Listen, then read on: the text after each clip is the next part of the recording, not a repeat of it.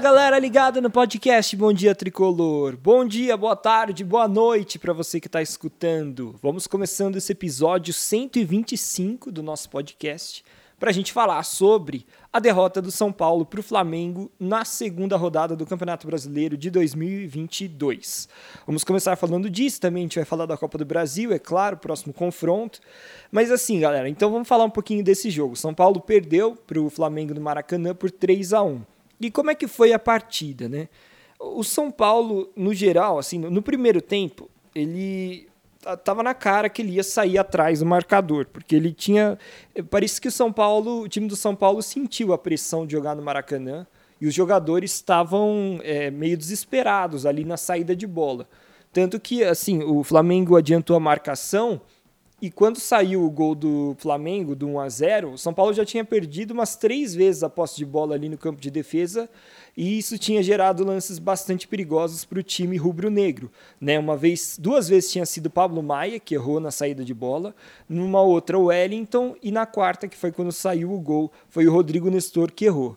E de maneira geral, é, isso que eu acabei falando já explica também, é, de certa forma, a atuação do São Paulo né, e o resultado, porque Vários jogadores foram abaixo nessa partida, é, principalmente jogadores jovens. Vários sentiram a pressão de jogar no Maracanã, parece que se sentiram intimidados pelo time do Flamengo e também não souberam reagir, porque a verdade é que assim, o São Paulo fez, ele tomou 1 a 0 e depois eh, não estava dando pinta assim de que o São Paulo ia empatar o jogo. E foi num lance totalmente fortuito, uma das pouquíssimas. Pra, foi praticamente a primeira finalização do São Paulo. Não foi estatisticamente, foi a terceira no gol, mas assim, finalização mesmo perigosa foi basicamente a primeira e foi a única no gol, a finalização do Caleri que fez o gol de empate. Foi um cruzamento assim meio balão do, do Rafinha, que não parecia ser um cruzamento tão perigoso, mas a defesa do Flamengo bobeou e o Caleri é muito bom na jogada aérea, então ele pulou ali, foi direto na bola, né? Avançou em cima da bola e conseguiu empatar ali no finzinho do primeiro tempo. Então, assim, até acho que assim, no primeiro tempo, quando terminou 1 a 1 eu falei, nossa, São Paulo tá no lucro, porque ele nem jogou tão bem, né? Tomou só um gol, apesar de ter tido várias falhas de saída de bola no primeiro tempo todo, e vai virar para o segundo tempo com o placar né, empatado. E aí, é, depois, no segundo tempo, o tricolor até conseguiu, numa hora ou outra, conseguiu trabalhar um pouquinho melhor a bola. Mas aí acho que assim, é, o, o, time do São Paulo não conseguiu resistir à pressão do Flamengo no momento, tomou o segundo gol e logo em seguida tomou o terceiro. E esse negócio de tomar um gol do Flamengo e logo em seguida tomar outro lembrou muito os jogos que o São Paulo perdeu de goleada é, no ano passado para o Flamengo, né? Aquele 4 a 0 e também o 5 a 1 nos, nas duas ocasiões, São Paulo foi tomando um gol atrás do outro e ali a partida já foi para o espaço, né? Inclusive uma delas no Morumbi com o Rogério Ceni, né? Naquela entrevista coletiva de pós-jogo, né? Depois o Rogério até falou: ah, o, o torcedor de São Paulo deveria ser ressarcido e tal. Enfim. Então, assim, não é uma coisa, um fato novo, né? O São Paulo tremer na frente do Flamengo. E eu achei que mais uma vez os garotos sentiram a pressão. E assim, eu acho que tem algumas maneiras da gente analisar essa derrota, né? Então eu falei um pouquinho do desempenho dos jogadores que foram que foi abaixo, mas também assim, o Rogério Ceni, não acho que ele seja o maior culpado, mas ele também poderia ter feito coisa melhor nas alterações. Eu acho que ele arriscou um pouco demais o time ao tirar o Pablo Maia do primeiro para o segundo tempo. Assim, eu até entendi na princípio a alteração, porque eu falei assim, o Pablo Maia tá muito mal. Ele jogou mal o primeiro tempo. É, ele, ele entregou ali duas chances perigosíssimas para o Flamengo, mas por outro lado, e, ele tomou cartão amarelo, né? Mas por outro lado, é, ele é um do, ele é basicamente o único cara que é seguro para jogar como primeiro volante ali na frente da área do São Paulo. Se ele não tiver bem, né? E a gente sabe, ele vem jogando em sequência, vem jogando bem, mas é um problema você não ter um cara que seja substituto imediato. O Luan poderia ser, mas o Luan não estava nem no banco e eu acho que é porque ele realmente ainda está muito fora de ritmo. Então o Luan não, não era uma opção viável. Quem que estava no banco que poderia entrar? Tinha o Andrés Colorado, né? Tinha ali também o Patrick, mas Patrick para primeiro volante não sei se funcionaria. E, e, tinha também aquele André Anderson que, que entrou depois, inclusive. Eu acho que o Rogério poderia ter, sei lá, colocado, talvez ele até pudesse ter feito a alteração que fez, colocando, né, ele tirou o Pablo Maia e colocou o Gabriel Sara. Mas aí eu acho que ele tinha que ter recuado dois jogadores para ficar mais como primeiro volante, para não ficar tão, tão vazada ali à, à, frente da área do São Paulo, né?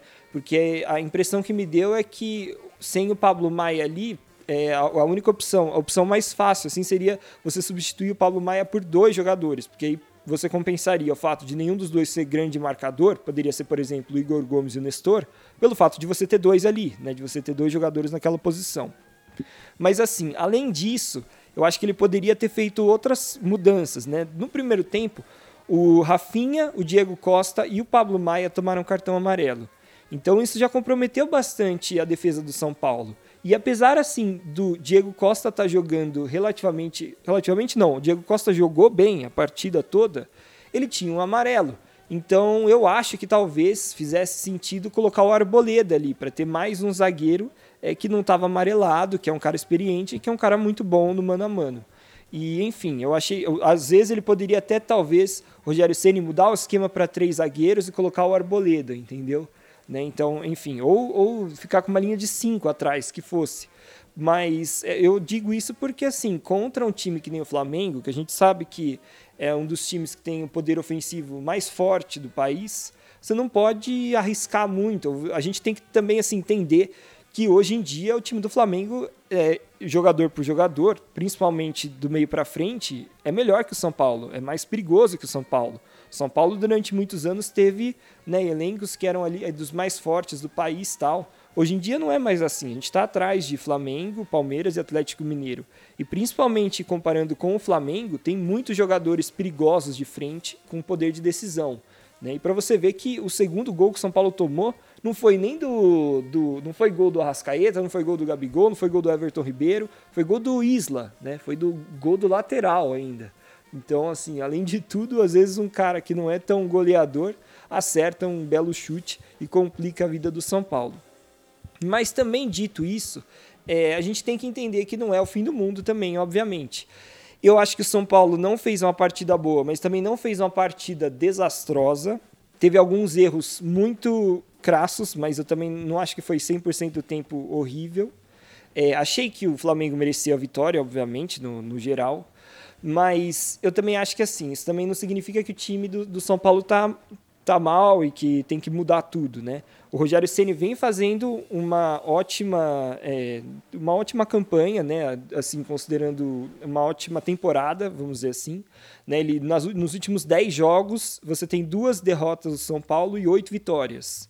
E esse é o mesmo desempenho do Palmeiras, por exemplo. O Palmeiras também perdeu dois dos últimos 10 jogos e ganhou os outros oito.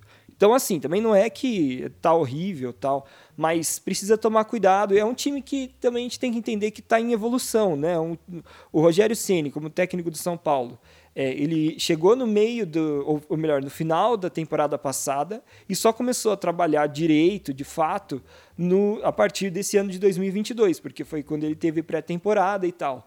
E é normal um time que ainda está em formação, ainda mais um time com tantos jogadores jovens como é o São Paulo ele oscilar, principalmente em partidas decisivas assim. Então, é, você pode, por exemplo, colocar é, como um exemplo o time do Palmeiras, do Abel Ferreira.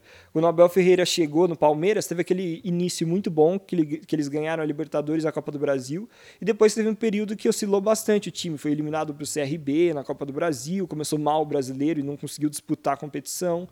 E depois de um tempo, né, agora a gente vê que no começo desse ano o Palmeiras vem muito forte. E isso é por quê? Porque o técnico já está lá há mais de um ano. Então, às vezes você tem uma. Não é porque o São Paulo, por exemplo, ele evoluiu do que ele estava no começo do ano para como ele está jogando hoje, que ele já está pronto e que ele não vai oscilar. Né? Muito pelo contrário, é esperado que o time oscile, porque é um time, um time que foi formado recentemente. Essa formação que São Paulo está utilizando e que vem repetindo bastante é recente. Não, não tem nem, sei lá, se a gente pegar aí do começo do ano, acho que não tem nem 10 jogos que, são, que o Rogério conseguiu firmar essa escalação aí de time que tem sido titular do São Paulo. Agora, analisando a tabela do Campeonato Brasileiro, no momento que eu estou gravando o podcast aqui, 8 horas da noite do domingo, dia 17 de abril, São Paulo está em oitavo lugar, com três pontos. Obviamente, fez os três pontos do, do da vitória sobre o Atlético Paranaense e não fez nenhum contra o Flamengo. É, com isso, ele está na frente de times, por exemplo, como o Palmeiras, que empatou, é, é, ou melhor, perdeu a primeira e empatou a segunda. Então, eu também não acho que o começo do São Paulo é desastroso. Foi uma derrota. E assim, é claro que teria sido melhor ganhar ou empatar, mas, se a gente olhar por uma perspectiva macro, né, olhar assim, ah, temos 38 rodadas do Campeonato Brasileiro. Se tem um jogo que eu desconfiaria que seria o mais difícil para o São Paulo, seria justamente esse, fora de casa contra o Flamengo. É, por quê? Porque o Flamengo tem um ataque muito poderoso, e não só por isso, mas porque o histórico recente, o São Paulo foi muito mal em jogos contra o Flamengo. Né? O ano passado ele tinha perdido, como eu disse, de 5 a 1 e 4 a 0 Então, assim, eu também não, não achava que ia ser fácil, né? Longe disso. É, e então assim, eu acho que olhando também pelo lado positivo, se tem um jogo que dava para perder, é um jogo contra um time que tecnicamente é superior ao seu e é fora de casa. Eu acho, claro, que o São Paulo poderia ter jogado melhor, poderia ter saído pelo menos com um empate, se não tivesse cometido alguns erros que cometeu na partida. Ele deixou de competir, eu acho que ele teve uma atuação no geral ruim, porque ele não agrediu. Parece que no segundo tempo, apesar do São Paulo conseguir tocar um pouco melhor a bola, e até o momento que tomou o segundo gol do Flamengo, não estava levando uma pressão tão grande é, eu acho que mesmo assim o, o São Paulo não estava agredindo o Flamengo também. Então não estava dando pinta que o São Paulo ia conseguir fazer um gol. Mas apesar de tudo isso, a gente tem que também entender que pelo menos é uma derrota, não é uma derrota em casa contra o Ceará, como, é, como foi o caso do Palmeiras, entendeu? O São Paulo perdeu fora de casa contra o Flamengo. E eu também acho que esse time do São Paulo tem mostrado reação depois de perder, de, depois de derrotas, né? Então, perdeu para o Palmeiras na final, ganhou com um time reserva fora de casa na Sul-Americana, não jogou bem. E aí, quando entrou o time titular, depois no Campeonato Brasileiro, meteu 4 a 0 no Morumbi.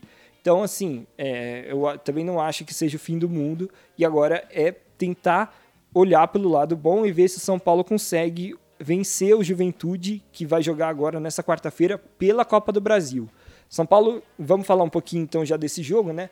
Próximo jogo do São Paulo, então, São Paulo Juventude, lá em Caxias do Sul. O jogo vai ser às 7h30, né? Nesse dia 20 de abril, que, né, que é quarta-feira. E o São Paulo se deu mal, na verdade, né, no sorteio da Copa do Brasil, porque o Juventude era um dos pouquíssimos times que ele poderia enfrentar que estão na Série A. Então, um dos times mais fortes possíveis. E agora, a partir dessa, dessa fase, né, são jogos de ida e volta, não são mais jogos únicos. E o jogo de ida e, e, é, não tem mais o critério do gol fora de casa, né? Então é só o critério do saldo de gols.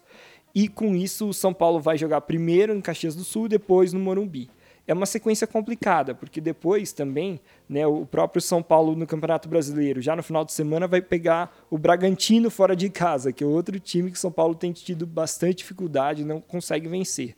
Mas, enfim, é o que está tendo, é um campeonato difícil, ou melhor, uma temporada difícil, são jogos importantes em sequência, e eu acho que assim, não é porque o São Paulo foi mal contra o Juventude que ele vai jogar, ou melhor, contra o Flamengo, que ele vai jogar mal contra o Juventude.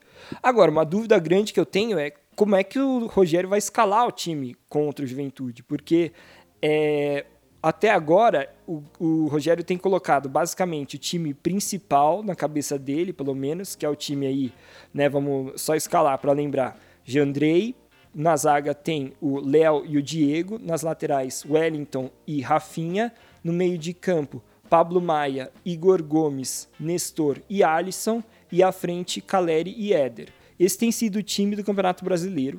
E no campeonato, na Copa Sul-Americana, o Rogério tem entrado com um time alternativo. Até o goleiro é o Volpe, né? Então não repete ninguém desses 11 que eu falei. Só que assim, é, é claro que a, a, impressão que dá é que o São Paulo está priorizando o Campeonato Brasileiro em relação à Sul-Americana. Mas eu não sei se ele vai priorizar tanto assim, por exemplo, o Campeonato Brasileiro em relação à Copa do Brasil. Aí eu acho que o São Paulo né, fica com dificuldades para dizer qual que é o torneio mais importante. Porque, por um lado, a gente pode ver talvez a Copa do Brasil sendo um título inédito para o São Paulo e é uma competição que dá muito dinheiro. Então, pode ser uma pode haver um interesse bem grande da diretoria do São Paulo é, focar na Copa do Brasil até não vou dizer em detrimento mas pelo menos considerar tão importante quanto o Campeonato Brasileiro E pensando nisso, como é que será que o Rogério vai escalar o time do São Paulo? Porque assim, ele não gosta de repetir o time quarta domingo, quarta domingo. E agora o São Paulo veio aí com seu time titular. Então quem é que vai entrar em campo? Será que vai ser o time reservão que tem entrado na Sul-Americana? Será que vai ser um time misto? Por exemplo, Igor Gomes jogou os 90 minutos do jogo da Sul-Americana contra o Everton e jogou mais 90 minutos nesse jogo contra o Flamengo. Será que ele vai jogar de novo? Provavelmente não. Quem vai entrar no lugar dele? André Anderson é uma opção. Ele entrou ao longo do jogo contra o Flamengo. Mas e a zaga? Vai ser Arboleda e Miranda? os laterais vão ser de fato Reinaldo e Igor Vinícius? Ou será que vai ter uma mescla aí? Será que vai ser Wellington, ou, ou melhor, Reinaldo e Rafinha? Enfim, tem várias questões aí, né? Porque tem alguns jogadores que são meio que insubstituíveis quase no São Paulo hoje. O Pablo Maia, né, um jogador que jogou mal, mas ele é um cara que não tem exatamente um reserva hoje. Né? O ataque você tem ali, claro, o Luciano, o Rigoni, o Éder, todos esses jogadores brigam por posição. Mas o Caleri é um cara que faz toda a diferença. Então, será que ele vai entrar no. Ele vai entrar no banco. Vai estar tá no banco de reservas e só entrar ao longo do jogo? Será que ele vai começar como titular? Enfim, são decisões que agora a gente vai ver, vai, vai ver de fato é, decisões interessantes por parte do Rogério. Porque essa estratégia de você colocar um time importante na competição que você está dando prioridade e um segundo time não tão forte, né? um time reserva, numa competição que você não está priorizando, que no caso a Sul-Americana, não vai ter mais como fazer essa opção, né? Porque agora vão ser jogos em sequência de duas competições que São Paulo está priorizando. Então, é uma, uma questão bem grande aí para a gente ver, uma dúvida mesmo. Não sei como que, o que, que o Rogério vai fazer. Desconfio que ele vai dar uma mesclada. E, por exemplo, no caso do Igor Gomes, acho que ele não vai jogar, porque ele já jogou duas seguidas, 90 minutos. Mas é, vamos ver. Eu acho que, por exemplo, goleiro, acho que o Jandrei vai jogar. Acho que o Volpe não vai jogar no, na Copa do Brasil. Porque, enfim, ele é importante para a construção de jogo do São Paulo. E na Sul-Americana, você pode até assim, entender que os adversários são um pouco mais fracos, então não tem tanta necessidade disso. Mas na Copa do Brasil, sendo né, mata-mata né, já essa fase, acho que é um pouco mais provável que o Jandrei acabe entrando no gol. É, o, o Arboleda é bem provável que jogue. Eu acho que não acho que vai jogar Léo e Diego. Talvez um deles, entendeu? Talvez o Arboleda com o Diego. É, na, na, questão dos laterais, São Paulo, o Rogério vai ter que pensar bem, porque assim, o Wellington foi bem mal contra o Flamengo, foi muito mal. E ele, ele vinha sendo bem seguro, bem regular, foi muito mal. E como é que será que vai ser então agora? Será que vai, ele vai colocar o Reinaldo? Mas o Reinaldo, teoricamente, é menos ou melhor, ele é, ele, é, ele é pior defensivamente que o Wellington. Então tem muitas questões, muitas perguntas sem respostas. Né? Dá pra gente ficar aqui o dia inteiro perguntando, mas são só algumas para instigar aí para vocês também ficarem se questionando. Bom, galera, falemos um pouquinho agora sobre a entrevista coletiva do técnico Rogério Ceni depois da partida, né? O Rogério deu uma relativizada quando ele falou sobre a derrota. Ele falou que o Flamengo é um time muito bom, que tem jogadores muito bons. Perguntaram para ele assim: ah, você é, não deveria, sei lá, saber um pouco mais como parar o Flamengo, já que é um time que você treinou? Ele falou que não, que ele sabe da qualidade dos jogadores, mas que são jogadores difíceis de parar. E ele disse assim: é, a gente enfrentou um, um time muito bom tecnicamente. É, ele falou que os jogadores do São Paulo são garotos, então vão oscilar. E aí ele comentou também uma coisa que eu achei interessante, que o Flamengo não errou, não teve nenhuma, nenhum erro de saída de bola. E o São Paulo várias vezes deu chances de gol ao Flamengo justamente em erros de saída de bola. E aí ele falou que isso é também porque o Flamengo é um time mais experiente que o São Paulo, né? São Paulo é um time de garotos. É, perguntaram também sobre o Luan. O Rogério Ceni disse que o Luan não tinha condições de jogo, por isso que ele ficou em São Paulo e nem viajou. Que assim, ele jogou 60 minutos na quinta-feira, né, contra o Everton, e assim, isso foi um limite do limite para ele. Então ele não está em condições de, de jogar assim três dias depois, por isso ficou em São Paulo para se recuperar um pouco mais. É, aí também perguntaram sobre o André Anderson, que fez a, a estreia dele, né?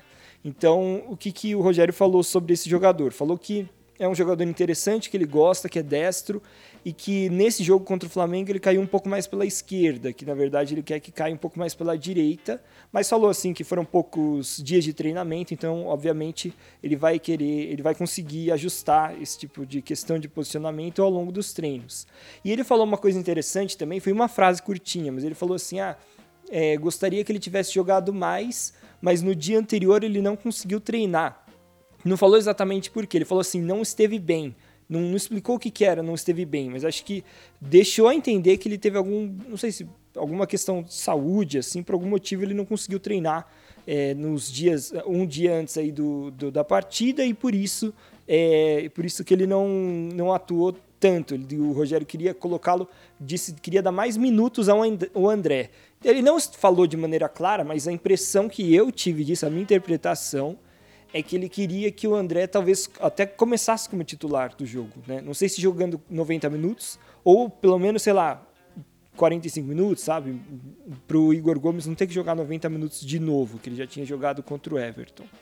É, depois perguntaram para o Rogério sobre a estratégia de montar o time, né? Já que ele tem montado um time para o brasileiro, um time para a sul-americana e agora vai ter Copa do Brasil, que foi a questão que eu falei para vocês, né? Qual, como que ele vai montar o time?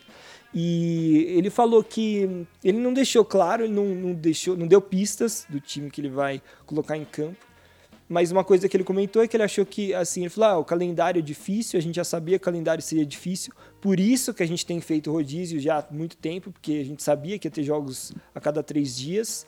E aí comentou que a, a parte, assim, ingrata do calendário para o São Paulo especificamente é essa sequência de três jogos fora de casa, né? Flamengo, Bragantino e Fortaleza, os jogos da, do Campeonato Brasileiro, né? Foi o primeiro desses três jogos fora foi agora contra o Flamengo. Ainda vai ter Bragantino Fortaleza na sequência. É, e também, assim, outra coisa que o Rogério falou que foi interessante, né? Depois, no, no finalzinho da coletiva, perguntaram para ele sobre o carinho que ele recebeu dos jogadores do Flamengo. Ele falou: É, eu sou muito grato, é, é, é recíproco, porque eu sou grato ao clube e aos jogadores. E ele falou: Não é qualquer um que chega aqui e ganha três títulos por esse time, né? Falando, falando um pouco bem dele, de ter vencido pelo Flamengo, se valorizando também. Mas enfim, foi basicamente isso que o Rogério Ceni falou de mais interessante na entrevista coletiva. Bom, galera, eram essas todas as informações que eu queria passar para vocês no episódio de hoje. Lembrando que o próximo jogo do São Paulo é na quarta-feira, sete e meia da noite, dia 20 de abril. E esse jogo, né, pela Copa do Brasil, Juventude São Paulo em Caxias do Sul, primeiro jogo, não tem critério de gol fora de casa. E esse jogo vai ser é transmitido exclusivamente pelo Amazon Prime Video. Muito obrigado por escutarem e até a próxima.